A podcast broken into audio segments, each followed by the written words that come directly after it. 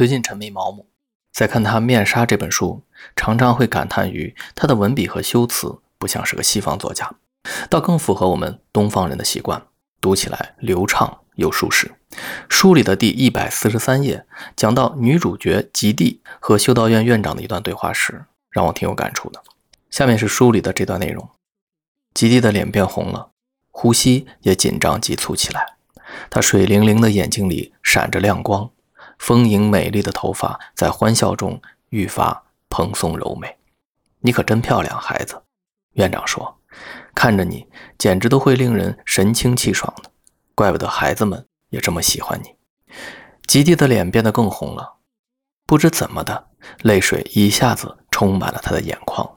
他用双手捂住了自己的脸。“哦，院长，你让我觉得不好意思了。别犯傻，孩子。美是上天的馈赠。”是最珍贵和稀少的馈赠之一。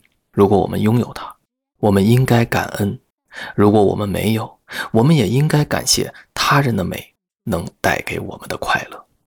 院长又一次笑了起来，他用手温存地拍了拍吉蒂柔嫩的脸颊，好像吉蒂也是个孩子一样。这段内容的背景是，女主角吉蒂是个相貌出众的大美女，但由于和丈夫的性格不合，再加上她婚内出轨。让他们的生活支离破碎。她的丈夫把她带到霍乱盛行的工作一线，这让她一度精神崩溃。但在这里，吉蒂到修道院帮忙后，她发现自己的人生打开了。尤其是修道院长一次又一次智慧的人生箴言，就像雨露一样滋润着她，给她力量。所以，当人们谈论起她的容貌时，她一时羞愧难当，掩面而泣。